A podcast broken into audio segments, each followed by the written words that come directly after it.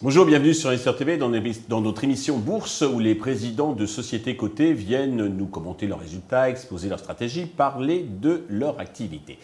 Aujourd'hui, c'est Jean-Lucien Rascle, le président cofondateur de Boa Concept que nous avons déjà reçu au mois d'avril et qui revient pour nous parler de ses résultats semestriels qu'il vient de publier. Jean-Lucien, bonjour. Bonjour. Pour ceux qui ne vous ont pas vu la première fois, peut-être pouvez-vous nous rappeler euh, rapidement l'activité, le, marché de Bois Concept? Oui, bien sûr. Donc, nous proposons des solutions pour l'intralogistique à nos clients. Euh, c'est ce qui permet de faire les flux, la préparation de commandes, en fait, euh, pour expédier les colis que vous recevez, par exemple, par Amazon, des choses comme ça. Donc, nous proposons ce qui va permettre de convoyer ces colis avec des convoyeurs ou du stockage automatique ou bientôt des robots de picking. Ce sont parmi les nouveaux produits que nous allons présenter. Euh, la particularité par rapport à la concurrence, c'est beaucoup d'électronique, beaucoup d'informatique et de la robotique qui sont intégrés dans ces produits pour la flexibilité et l'adaptabilité aux, modifications de process du client. Parfait. Alors, vous venez de publier vos résultats semestriels, le chiffre d'affaires est euh, stable. Euh, par contre, l'EBITDA est en recul de moins 37%. Pour quelle raison?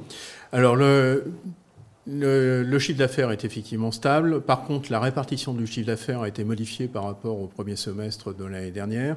L'année dernière, au premier semestre, nous avions 400 000 euros de ce que nous appelons de négoce, c'est-à-dire de machines que nous intégrons, que nous, que nous revendons avec des, faibles marges. Mhm. Et cette année, c'est 1,4 million. Donc, euh, du coup, l'EBITDA est impacté directement. Si on fait une simulation que j'ai faite, mhm. en remplaçant, en reprenant la même répartition que l'année dernière, nous serions au même niveau d'EBITDA.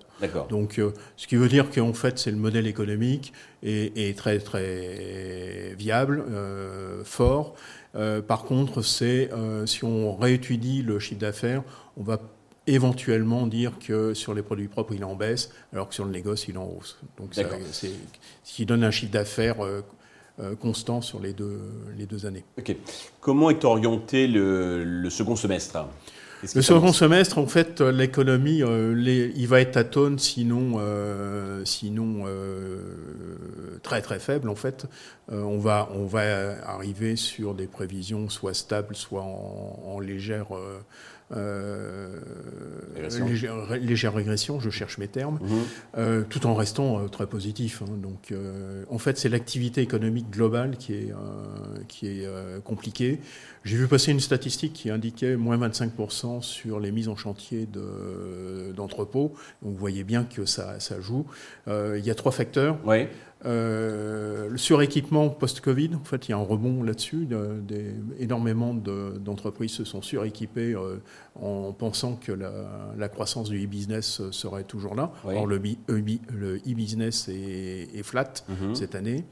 Euh, deuxième chose, la consommation. Du fait de l'inflation, euh, la consommation baisse. Et troisième chose, la difficulté du crédit, la hausse des, taux, ce qui fait que les actionnaires repoussent les investissements chez euh, nos clients potentiels pour attendre des jours meilleurs ou vraiment la nécessité de s'équiper. Et vous pensez que c'est une situation durable ou qui va s'améliorer prochainement? Moi, je pense, alors là, c'est vraiment la boule de cristal. Hein, c'est, je pense que début 2024, ça va être dans le même, même sillage avec le j'espère et je, j'entrevois une, une reprise en milieu d'année 2024. Alors, euh, fait, depuis septembre de l'année dernière, je dis 2023 va être une année difficile. Je pensais que ça repartirait plus tôt. Euh, ça a l'air de perdurer un petit peu. Mais on a des signaux qui nous donnent de bonnes espérances sur 2024. D'accord. Il faut tenir le coup. Êtes-vous en capacité de le faire? Pouvez-vous nous faire un petit point sur les fonds propres, la trésorerie, l'endettement?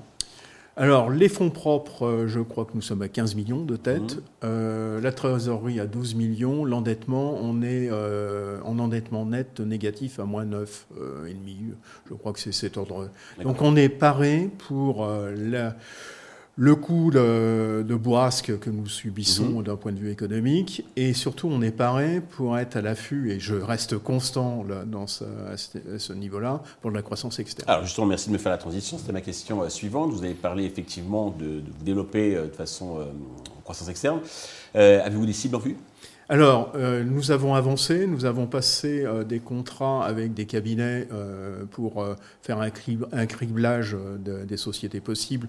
Alors, on a un peu changé notre fusil d'épaule, on a fait le Benelux et l'Allemagne, parce qu'on s'est dit quand même, l'Allemagne, il y a peut-être des opportunités. Mhm.